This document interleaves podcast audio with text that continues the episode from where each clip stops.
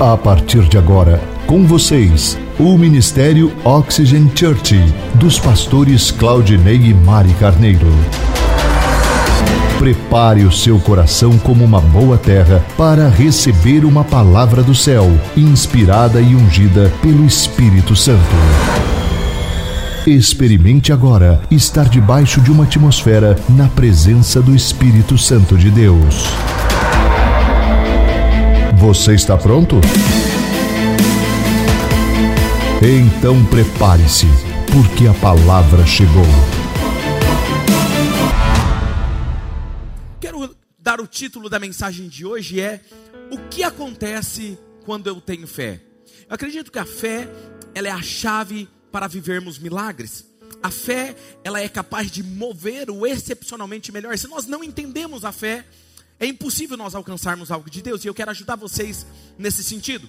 Abra sua Bíblia ou aplicativo do seu celular em Romanos, capítulo de número 1. Romanos, capítulo 1, versículo de número 17.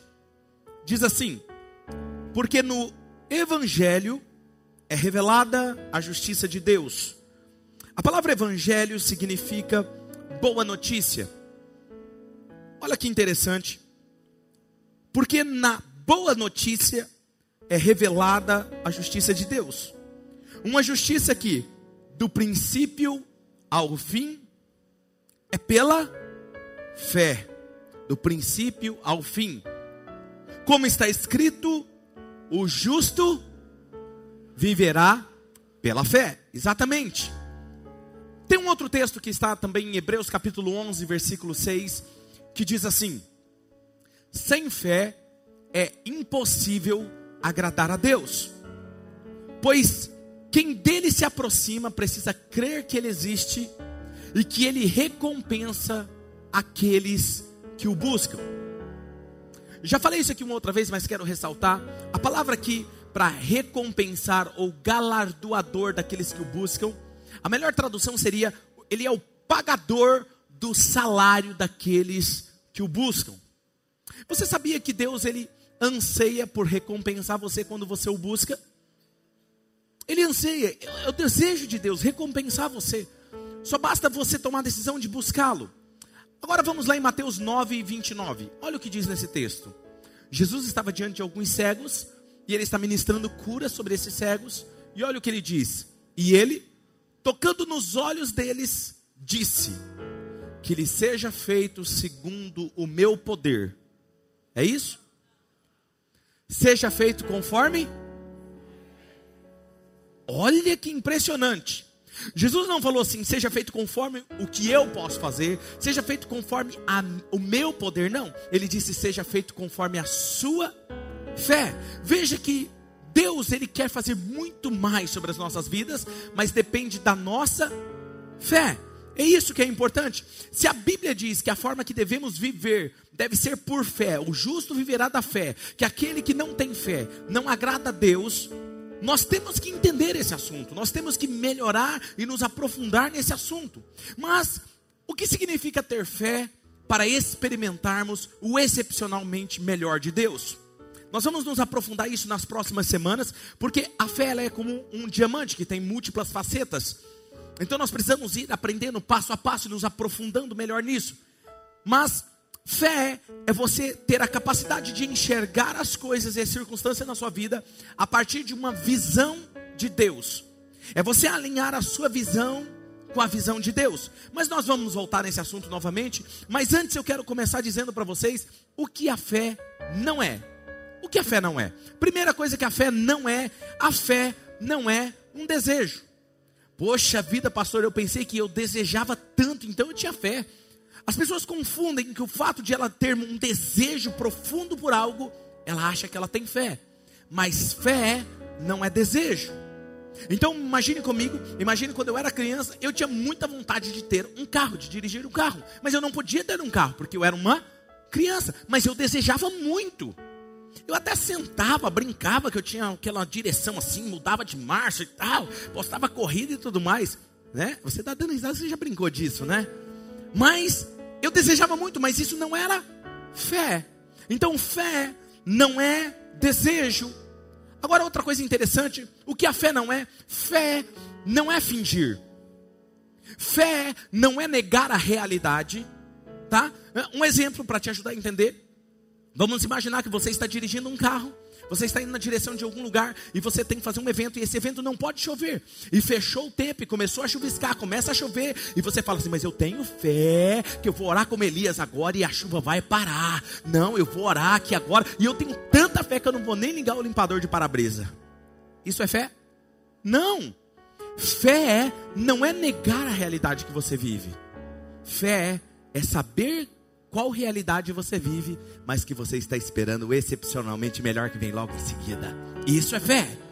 Então entenda isso. Fé não é isso, não é a minha afirmação que vai determinar algo. Por exemplo, eu pegar, por exemplo, essa Bíblia e dizer assim: isso aqui não é uma Bíblia, ela vai se transformar em chocolate agora. Ela é um chocolate, ela é um chocolate. Não vai se transformar em chocolate, porque fé não está na sua afirmação. Eu não estou falando de pensamento positivo, nem de declaração positiva. Apesar que isso também é importante nas nossas vidas, nós vamos ver isso mais para frente. Mas o quão importante é entender que fé não é isso. Outra coisa que fé não é, fé não é sentimento. Pastor, eu estou sentindo a fé. Não, você não está sentindo a fé. Fé não é sentimento. Muitas vezes você está vivendo em fé, caminhando em fé, e os seus sentimentos é oposto à fé. É o oposto. Às vezes você vai sentir medo, às vezes você vai sentir angústia, às vezes as coisas à sua volta estão pressionando você e o sentimento que gera em você é o contrário do que você acredita como fé. Então, fé não pode ser sentimento. Outra coisa que não é fé, não é barganha com Deus. Fé não é barganha com Deus. Por exemplo, algumas pessoas dizem: Deus, eu tenho fé, e como eu tenho fé, eu vou fazer isso pelo Senhor, e o Senhor faz isso por mim. Né? Eu não consigo imaginar Deus, um negociador, barganhando com você. Tipo assim, um dia você fala isso: Olha, Deus, vamos aproveitar o começo dessa série, vou fazer isso aqui pelo Senhor, o Senhor faz isso, e Deus falando assim para você: Uau, nunca imaginei que você ia falar isso para mim. Rapaz, eu estou impressionado, eu nem vou perder essa oportunidade, vamos negociar. Não consigo imaginar Deus fazendo isso. Ou seja, fé não é barganhar com Deus. Isso é importante você entender. E nessa semana nós estamos aprendendo que fé para alcançar o excepcionalmente, excepcionalmente melhor é uma forma de enxergar as coisas. Hebreus capítulo 11, versículo 1 nos define o que é fé e eu quero ajudar vocês a entenderem isso. Hebreus 11, 1 diz que, ora, a fé é a certeza daquilo que eu estou esperando, e a convicção, a prova da daquelas coisas que eu não estou vendo. Essa, esse termo no original, fé, certeza, certeza é hipostasis, que significa substância. Substância, ou seja, qual é a substância desse púlpito? Madeira e ferro. Essa é a substância. O que ele está dizendo é o seguinte: quando você tem fé que algo vai acontecer, você tem a substância daquilo que você já está esperando.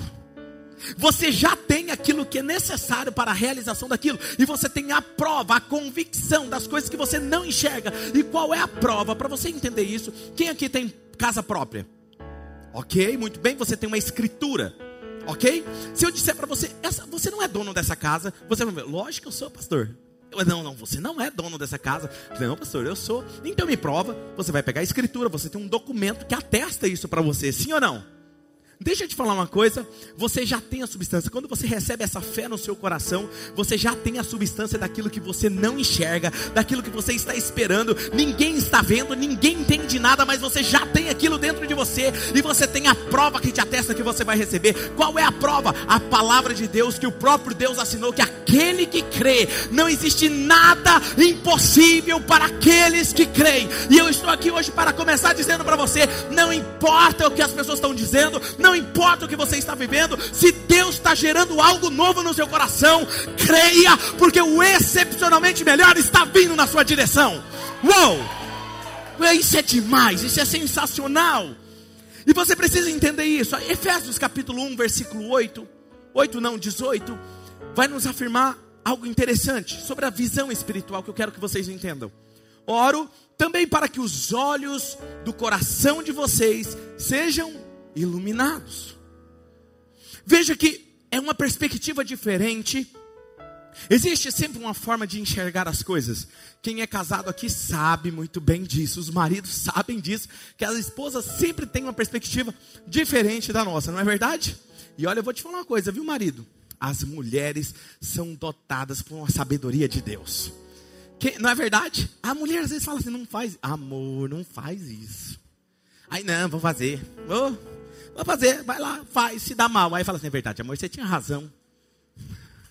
Elas têm uma habilidade, uma sensibilidade, uma forma de enxergar diferente das coisas. Quem tem filho sabe disso também. Ou seja, é uma forma de enxergar diferente. Quando eu estou falando, por exemplo, para você sobre, sobre isso, é porque nós precisamos ter essa visão aberta espiritualmente, porque aquilo que os nossos olhos veem são transitórios. Por exemplo, esse púlpito é transitório, porque ele é passageiro. Eu, apesar de ser real para você, eu sou transitório, porque se Jesus não voltar, eu vou morrer, esse corpo vai se desfazer, então ele é passageiro. Mas aquilo que é invisível é real, porque é eterno. Certo? Por exemplo, você não está vendo, mas o Espírito Santo está neste lugar agora. Ele é real, porque ele dura por toda a eternidade, ele é eterno. Então aquilo que é invisível é eterno, e isso a Bíblia nos dá vários exemplos. Por exemplo, nós temos Agar e Ismael. Agar e Ismael estava num deserto, seu filho, bebê, estava chorando, estava sofrendo porque estava com sede e não tinha água para beber. E ela clama a Deus e fala: Deus, eu não quero ver o meu filho morrer. Dessa forma. E o texto diz que Deus abriu os olhos de Agar e Agar viu uma fonte de água sobre na frente dela. Veja que o texto não diz que Deus criou uma fonte de água para ela. O texto não diz que Deus trouxe de um lugar a fonte de água viva para ela. Deus diz que a fonte de água já estava diante dela. Só abriu os olhos dela para que ela enxergasse. Quantas vezes eu e você estamos buscando uma solução de Deus e às vezes tudo que nós precisamos é que Deus abra os nossos olhos e a gente enxergue a solução diante dos nossos olhos. Não é verdade?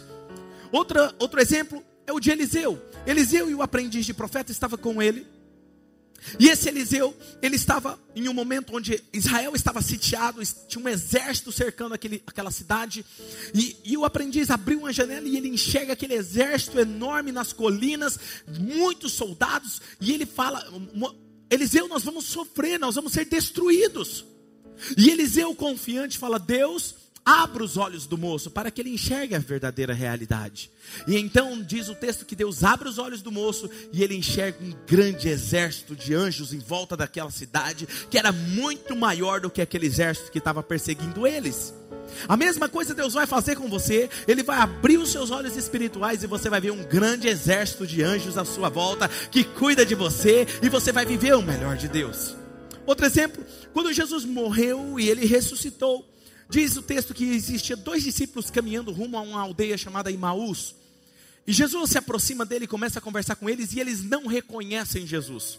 E eles entram até a casa e eles vão fazer uma refeição, e no meio da refeição eles estão orando, agradecendo a Deus. E diz o texto que Deus abriu os olhos deles e eles perceberam que era Jesus. Sabe o que vai acontecer com você? Independente da situação que você está vivendo, quando Deus abrir os olhos da sua fé, você vai enxergar: Jesus está comigo, Jesus está o melhor para mim. Olha o que está acontecendo, os anjos do Senhor estão comigo, tem o melhor de Deus vindo na minha direção. Isso é a verdade. Mas para isso nós precisamos abrir os nossos olhos.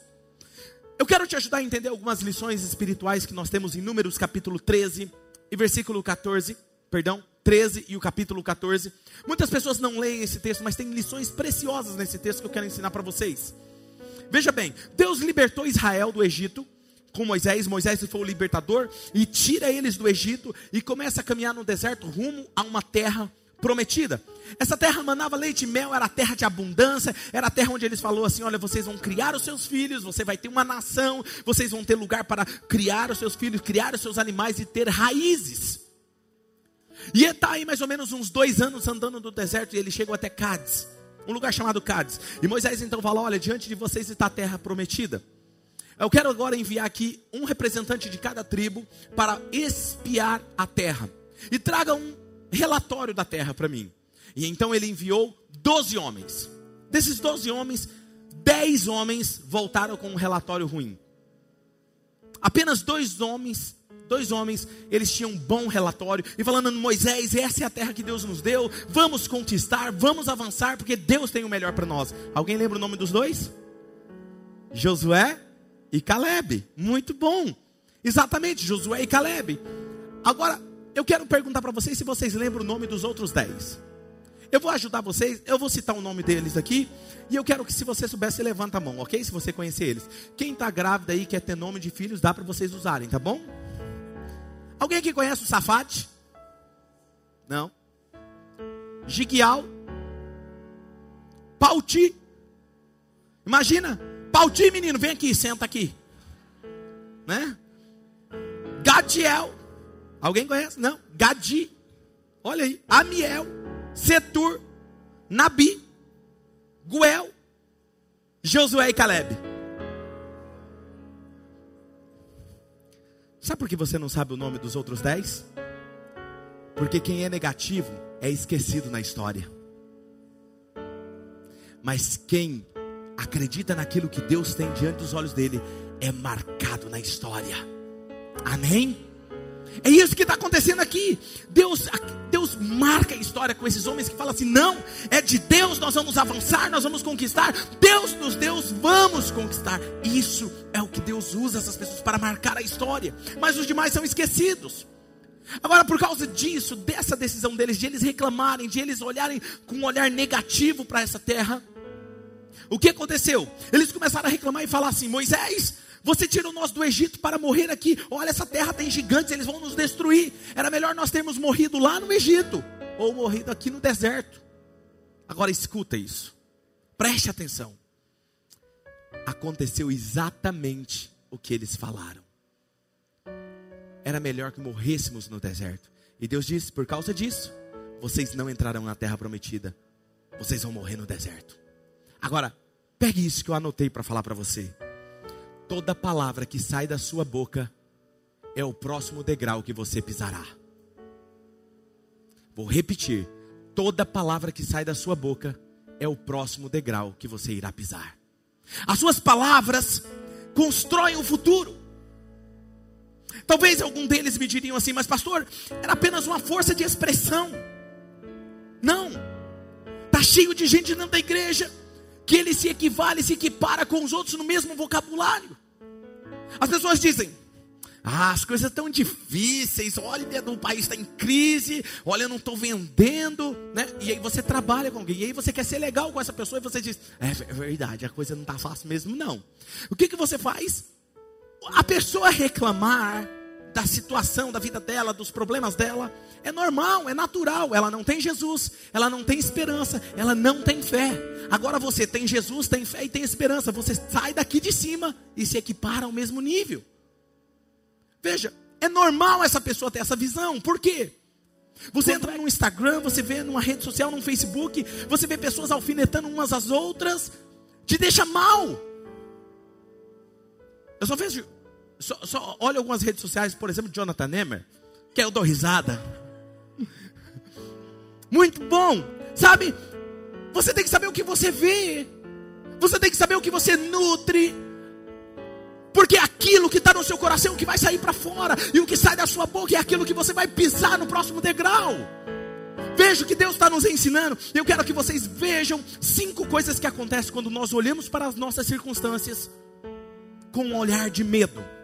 Primeira coisa que acontece quando você olha para a sua circunstância enxergando com um olhar de medo, você exagera as dificuldades. Nós exageramos as nossas dificuldades. Não é verdade? Olha, isso é incrível. Olha o que estava acontecendo. Deus havia libertado Israel do Egito. Como que ele libertou Israel do Egito? Dez pragas. Faraó, não, não vou liberar. Mandava mais uma praga. Não, não vou liberar. Mandava a segunda praga, a terceira praga, dez pragas. Não, tá bom, libera esse povo. Deus pega, nós estamos com fome, não. Deus envia o maná. Nós estamos com vontade de comer carne, Deus envia a carne. Nós estamos com sede, Ele fazia a água sair da rocha. E os inimigos estão perseguindo. Deus abre um mar vermelho de forma sobrenatural, eles passam. E agora eles estão perto de um problema pequeno. E eles estão enfatizando: olha, eles são gigantes, eles vão acabar conosco. Ei, espera aí, não dá para entender. Eles estão olhando com um olhar de medo. Escuta o que está acontecendo. Se alguém critica você e você fica focado naquela crítica, logo você está achando que todo mundo está te criticando. Quando você se foca num problema, você generaliza e você aumenta esse problema. Entende o que eu estou querendo dizer? Números capítulo 13, versículo 27 e 28 diz assim: E deram o seguinte relatório a Moisés. Olha o relatório deles. Estamos, entramos na terra a qual você nos enviou, onde mana leite e mel. Aqui estão alguns frutos dela. Olha, trouxeram frutos. Diz que o cacho de uva teria que dois homens carregar esse cacho de uva, era gigante, era muito boa, era abundância de Deus, mas o povo que lá vive é poderoso, e as cidades são fortificadas e muito grandes. Também vimos descendentes de Enac. Quem são esses descendentes de Enac? Eram gigantes, homens que tinham mais ou menos quase 3 metros de altura. Falou, eles vão acabar conosco. Números 13, 31. Mas os homens que tinham ido com eles disseram: Nós não podemos atacar aquele povo, é mais forte do que nós. E por causa disso, preste atenção: o comentário das pessoas quase sempre é negativo. Você começa a ouvir as pessoas, a maioria fala de forma negativa. Nós não podemos andar por aquilo que as pessoas dizem, nós precisamos andar por aquilo que Deus nos diz. Amém? O que, que Deus diz sobre o seu casamento? O que, que Deus diz sobre a sua família? O que, que Deus diz sobre você? O que Deus diz para esse ano na sua vida? Então não importa o que mais está acontecendo à sua volta, importa o que Deus disse, e isso vai acontecer. É assim que nós temos que crer, mas nós temos a tendência de se focar naquilo que todo mundo está falando. Agora preste atenção. Se Moisés fosse ficar com a maioria, aí alguém vai falar assim, mas pastor, a maioria estava ao contrário de Moisés. Se ele fosse ouvir a maioria, eles não teriam entrado na terra prometida. Nem sempre a maioria tem razão. Uau, isso é demais. Porque nós temos a tendência de ouvir a maioria. O que, que a maioria diz sobre os seus sonhos? O que a maioria diz sobre a sua família? O que, que a maioria diz sobre você? Não importa. Por isso que é mais importante o que, que Deus diz sobre você. Sabe, eles estavam tão equivocados que 38 anos, porque já fazia dois anos que eles estavam no deserto, preste atenção nisso. Eles vagaram por 38 anos no deserto, até que os seus corpos morressem no deserto, porque Deus disse: a próxima geração vai conquistar a terra, mas vocês morrerão. E quando essa próxima geração, juntamente com Josué e Caleb, conquista a cidade da terra prometida, olha o que acontece. Sabe o que, que aqueles moradores lá, que eram os supostos inimigos deles, disseram? Uau! Nós estávamos aterrorizados com os comentários sobre vocês. Nós estávamos pensando, olha o que o Deus dele fez com o Egito. Imagina com nós, com uma cidade tão poderosa como aquela. O que vai ser de nós? Nós estávamos decididos. Se vocês invadissem, nós iríamos nos render. Quantas coisas acontecem na sua vida que é tão simples, mas você com um olhar de medo não tem conquistado? Deus está falando com pessoas aqui hoje. A segunda coisa que acontece quando você olha para suas circunstâncias com medo, nós subestimamos as nossas habilidades. Nós olhamos para nós com um olhar de inferioridade. Números capítulo 13, versículo 33 diz: Vimos também os gigantes, os descendentes de Enac, diante de quem nós parecíamos gafanhotos, a nós e a eles. Gente, isso aqui não parece baixa autoestima? Eles estão, nós, nós somos insetos. É assim que eles estão se enxergando, isso se chama projeção. Começar a projetar nos outros os medos de todos, de to, a todos à sua volta. Agora preste atenção: eles foram escravos durante 400 anos, estavam livres há 40 anos, mas eles estavam escravos de uma mentalidade. Está cheio de pessoa dentro da igreja, que está há anos na igreja, mas ele vive escravo de uma mentalidade de um derrotado. O mínimo sempre está bom. Isso aqui, não, isso aqui tá bom, tá suficiente. Puxa, graças a Deus. A coisa não tá fácil, mas tá bom. Sabe, eu quero te ajudar a entender isso. Se você já teve um computador infectado por um vírus, por mais que seu computador seja bom, o vírus vai alterar o comportamento, o desempenho do seu computador, não é verdade? Ele fica, parece que em slow motion, né? O computador dá uma raiva, não é verdade? Hum, hum, hum. Ou fica aquele negocinho assim, né? Veja, ele foi programado para ter um alto desempenho, mas por causa do vírus, altera o desempenho dele. Deixa eu te falar uma coisa: Deus criou você para viver o excepcionalmente melhor. Mas o inimigo coloca um vírus, uma mentira na sua mente. E quando você aceita isso, você começa a baixar o seu nível de desempenho. E você não sabe por quê? Porque tudo está bom para você. Você vai diminuindo o seu ritmo. Daqui a pouco você está andando como derrotado, como escravo. Você não pensa mais em avançar, você não pensa mais em conquistar, você não pensa em coisas grandes, porque você tem medo de se frustrar. Mas hoje eu estou aqui com uma palavra de Deus para você. Amplie a sua visão, porque o excepcionalmente melhor de Deus é para a sua vida. Sabe? Escuta uma coisa, você não está mais no Egito. Por isso você precisa mudar a sua mentalidade. A terceira coisa que acontece quando olhamos com medo para nossas circunstâncias, nós nos tornamos desanimados. Desanimados. Olha o que acontece em Números 14, versículo 1. Números 14, 1.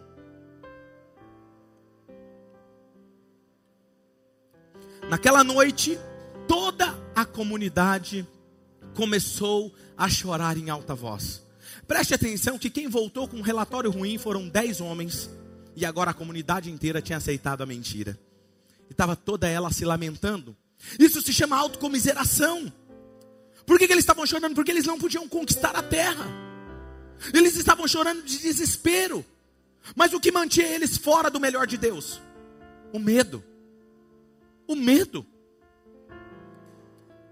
Quarta coisa que acontece quando você olha com um olhar de medo para as circunstâncias da sua vida começamos a reclamar de tudo. Primeiro você chora, depois você começa a reclamar de tudo. Números 14, versículo 2 diz: Todos os israelitas queixaram-se contra Moisés, contra Arão, e toda a comunidade lhes disse: Quem dera tivéssemos morrido no Egito ou neste deserto. Eles começaram a reclamar. Deixa eu dizer algo para vocês: alguém que reclama muito é porque é insegura.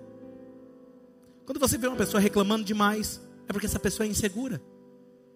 E sabe por que ela reclama? Porque ela não se sente bem, não se sente segura. Então ela não quer que somente ela fique com isso. Então ela também tem que reclamar para fazer você se sentir inseguro. Entende o que eu estou querendo dizer?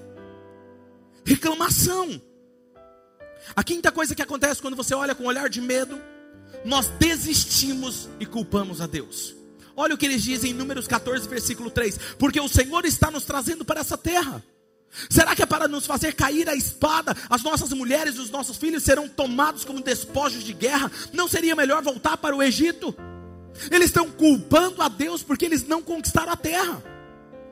Ei, a única pessoa que pode impedir você de experimentar o melhor de Deus é eu e você. Sabe, eles estão dizendo exatamente nesse texto: quando você reclama, você está dizendo assim: eu sou melhor do que Deus. Porque se eu estivesse no lugar de Deus, eu faria diferente. É isso que eles estão fazendo. Começaram a lembrar das coisas boas do Egito. Oh, eles eram escravos há 400 anos. Lá nós tínhamos cebola. Eu gosto de cebola no tempero, mas nem tanto assim a ponto de lembrar da cebola. Não dá para lembrar de outras coisas boas. Mas sabe o que eu descobri? Sabe por que, que eles estavam lembrando e querendo voltar? Embora lá seria escravidão, a escravidão era segurança. Era seguro. E andar com Deus é correr riscos. Você quer viver o melhor de Deus? Precisa estar disposto a correr riscos. Sabe por quê? Porque Deus nunca vai te mostrar o próximo passo até que você dê o passo. Eu estava olhando a visão da escada de Jacó. Jacó dorme numa pedra e ele tem uma visão. E ele vê uma escada que dá até o céu, que liga a terra ao céu. Mas é interessante que ele vê o começo e ele vê o fim. Ele não vê o processo. Deus nunca vai revelar o processo. Você precisa confiar e dar o passo. Deus às vezes falou para você: Ei, esse relacionamento não é para você. E você está namorando com essa pessoa, mas está dando errado. Aí você fica assim: Puxa, mas pastor, com essa idade, se eu separar, eu vou namorar com quem? A escravidão é melhor, é mais seguro. Deus mandou você começar um negócio. Não, é, eu, eu vou começar, pastor, um dia eu vou começar. Mas Deus mandou começar. Começa. Quem está me entendendo? Não é apenas a fé não vai somente trazer segurança, a fé vai te trazer convicção. Convicção de que o melhor virá. Não existe o excepcional melhor de Deus sem correr riscos com Deus. Deus te criou para correr riscos, para conquistar, para avançar e confiar em Deus. Agora deixe-me fazer um contraste disso com o que a Bíblia diz sobre fé. Estão prontos? Vou falar duas, seis coisas Seis coisas bem rapidamente. E eu quero que você esteja preparado, que agora nós vamos voar nesse lugar. Já passou a parte de correção. Ok? Estão prontos? Vamos lá então. O que acontece então se eu olho com um olhar de fé para as minhas circunstâncias? A primeira coisa que acontece quando eu olho para as minhas circunstâncias com fé é que ela diminui os meus problemas.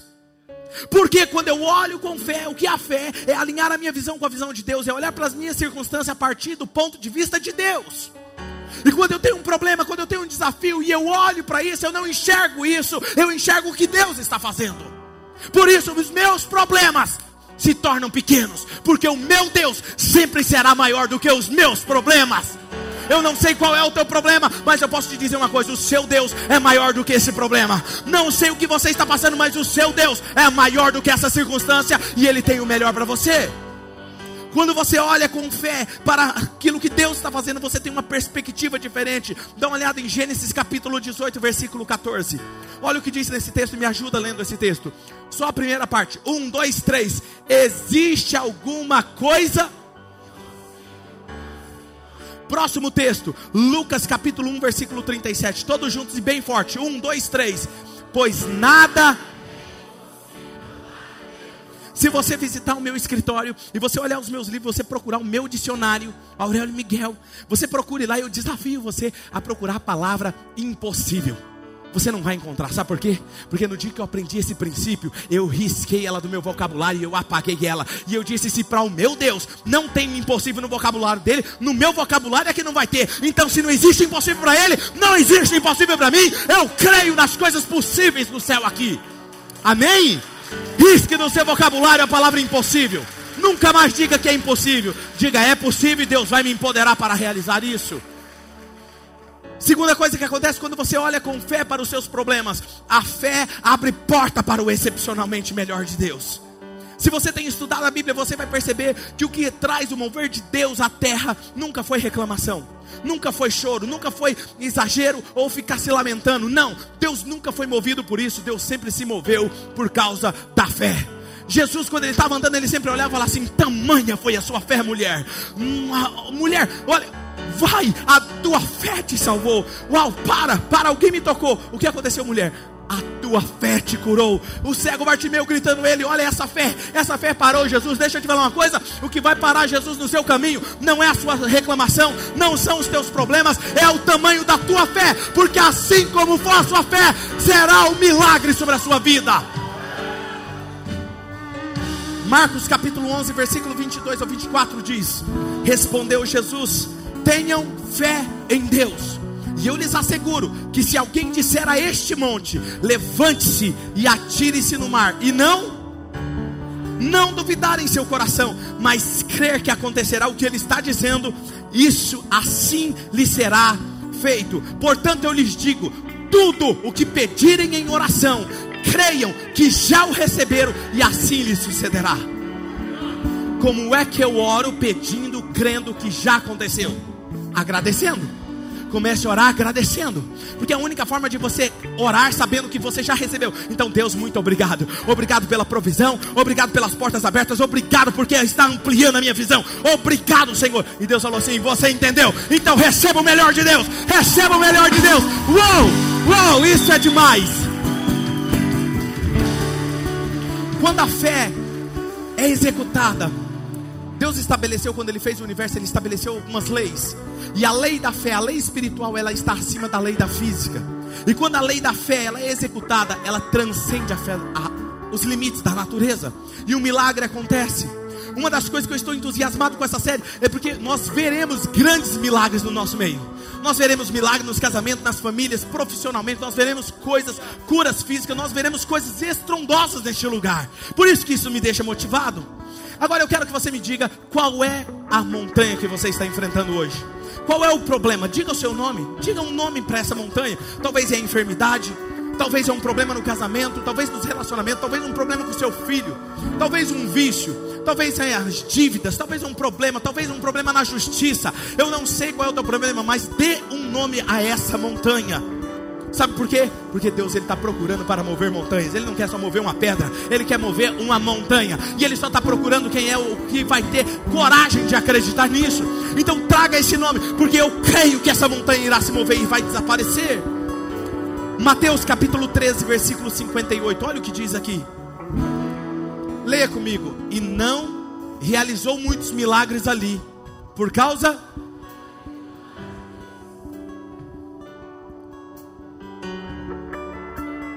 Talvez você se pergunta: Deus nunca fez coisas grandes na minha vida.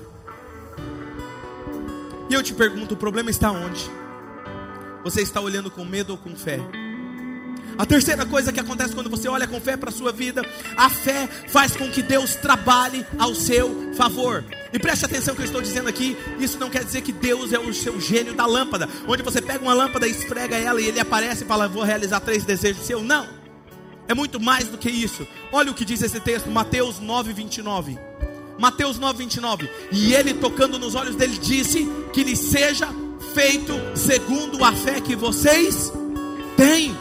Vocês decidem quando eu os abençoarei. Veja que Jesus não diz seja feito conforme o meu poder, mas seja feito conforme a sua fé. É a sua fé grande o suficiente, então eu posso fazer infinitamente mais do que tudo que você possa pedir. Quer saber quanto? Por que, que Deus me abençoa? Deixa eu te falar uma coisa: não é porque eu sou mais inteligente, não é porque eu sou bonito, não, não é porque simplesmente eu tomei a decisão de esperar paciente humildemente, confiando que Ele irá fazer grandes coisas na minha vida. Não é pelas minhas habilidades, Deus não faz as coisas pelos seus talentos ou as suas habilidades, Ele faz simplesmente porque Ele te ama. Deixa eu te dar um exemplo. Quem aqui é pai sabe disso, ou quem é filho sabe disso também. Quando o seu filho precisa que você provê algo para o seu filho, e você sabe que seu filho precisa daquilo, você vai dar algo para ele, mas você gosta de dar a mais, porque você quer ver a sensação e o semblante do seu filho, não é verdade? Você fica na expectativa assim, puxa, ele queria um, eu vou levar três para ele, porque eu quero ver o semblante dele, não é? Deixa eu te contar uma coisa quando Deus decide mudar a sua história e você tem fé, sabe como que ele amanhece o dia?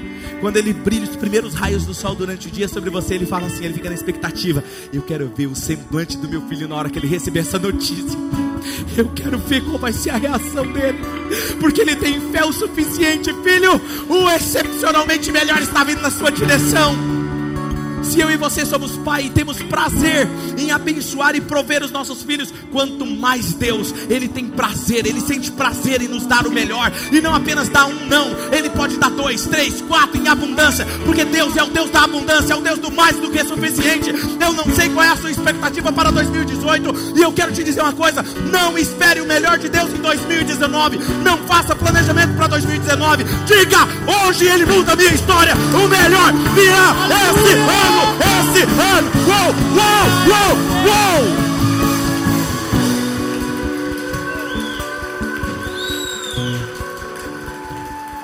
A fé, ela é como um músculo e ela precisa ser exercitada. Quanto mais você exercita, melhor ela fica e mais forte ela fica. Vou te dar um exemplo. Quando eu comecei a aprender sobre viver pela fé, eu lembro que eu morava numa cidade muito próxima aqui de Marília, em Yocal e eu estava num momento que eu não tinha condições de comprar um antitranspirante. Um antitranspirante. E eu lembro quando eu, eu peguei aquele antitranspirante que tinha acabado, eu usei pela última vez.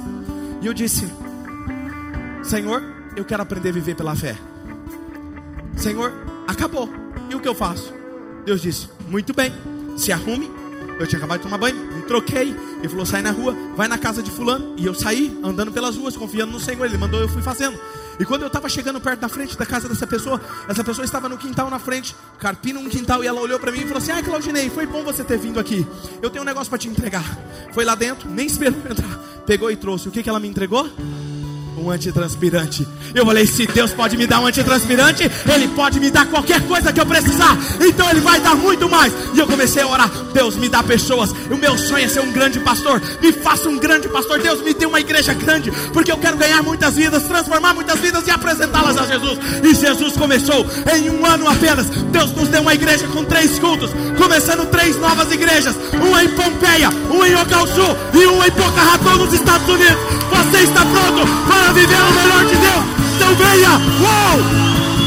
Uou! Deus pode fazer infinitamente mais do que pedimos ou imaginamos. A fé libera todas as promessas de Deus sobre nós. Você sabia que a Bíblia tem sete mil promessas para mim e para você? Você sabia disso? É como se fossem cheques em branco, esperando apenas pessoas que tenham coragem de dizer: eu creio, eu recebo, é para mim essa promessa. Amém. Senhor, eu creio, eu recebo essa promessa para mim. Vou te dar um exemplo. Nós temos um membro, um voluntário que trabalha aqui na cantina da nossa igreja. Você pode conversar com ele. Temos vários testemunhos. Mas esses dias atrás, Deus mandou dar uma palavra para ele. E eu disse, filho, você está pronto para receber o melhor de Deus? E ele disse, Amém, pastor. Eu falei, então se prepare, porque amanhã você receberá tanta ligação, será tanta bênção na sua vida, que você vai se assustar.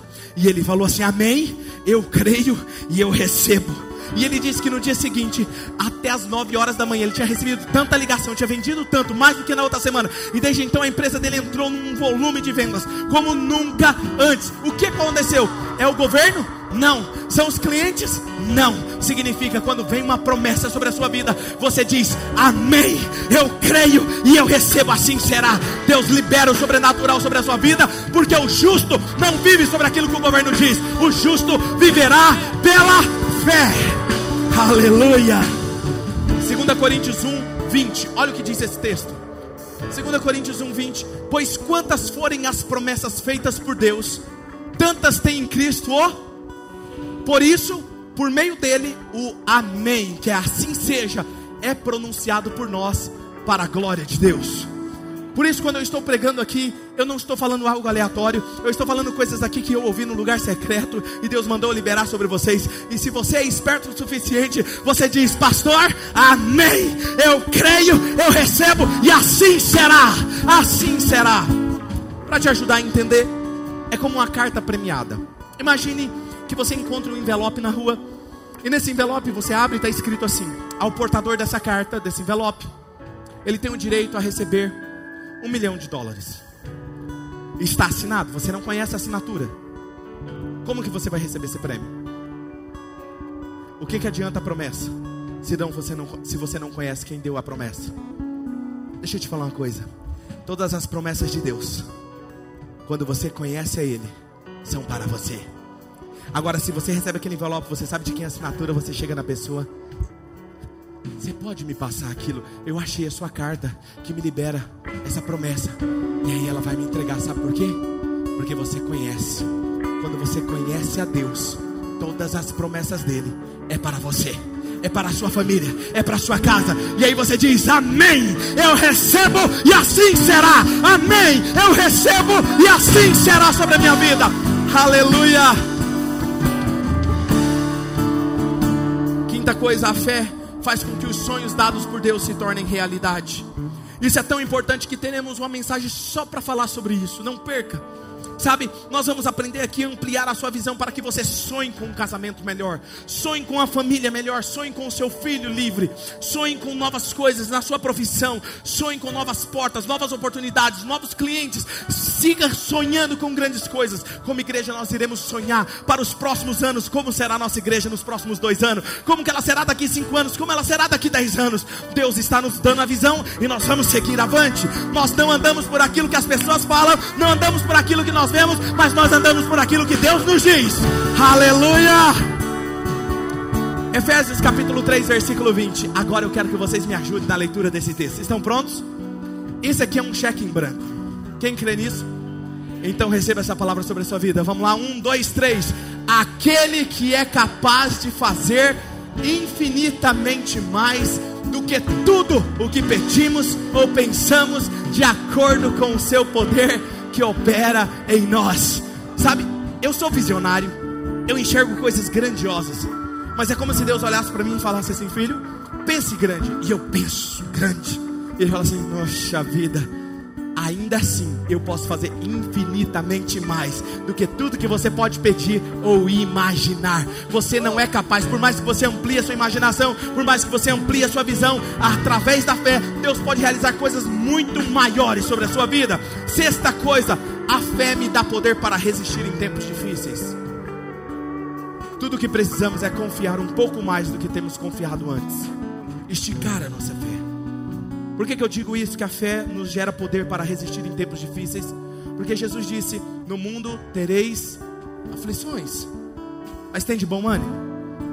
Eu não estou pregando para você um mar de rosas, mas eu estou dizendo uma verdade.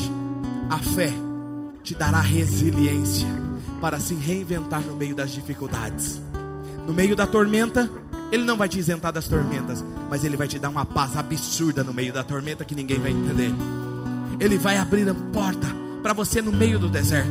Ele vai surgir água da rocha, o lugar mais improvável possível. Ele vai suprir as suas necessidades. Ele vai abrir um mar para você para que você passe. Isso são metáforas para te dizer: Deus vai te surpreender. Você terá momentos difíceis, sim, porque senão não era necessário fé. Mas se você tiver fé, Deus tem o excepcionalmente melhor para você.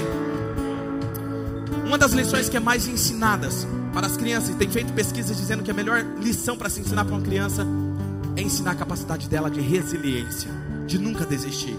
Apesar das falhas, dos erros, não desista, não fale, não pare, perdão, não pare.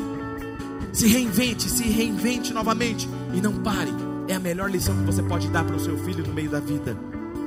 E isso é o que a fé gera em nós. Porque apesar de que tudo está caindo à nossa volta, nós temos fé. Não naquilo que o povo está falando, mas naquilo que Deus falou para nós. E nós vamos nos reinventar, nós vamos prosseguir e nós vamos nos enxergar do outro lado. Amém?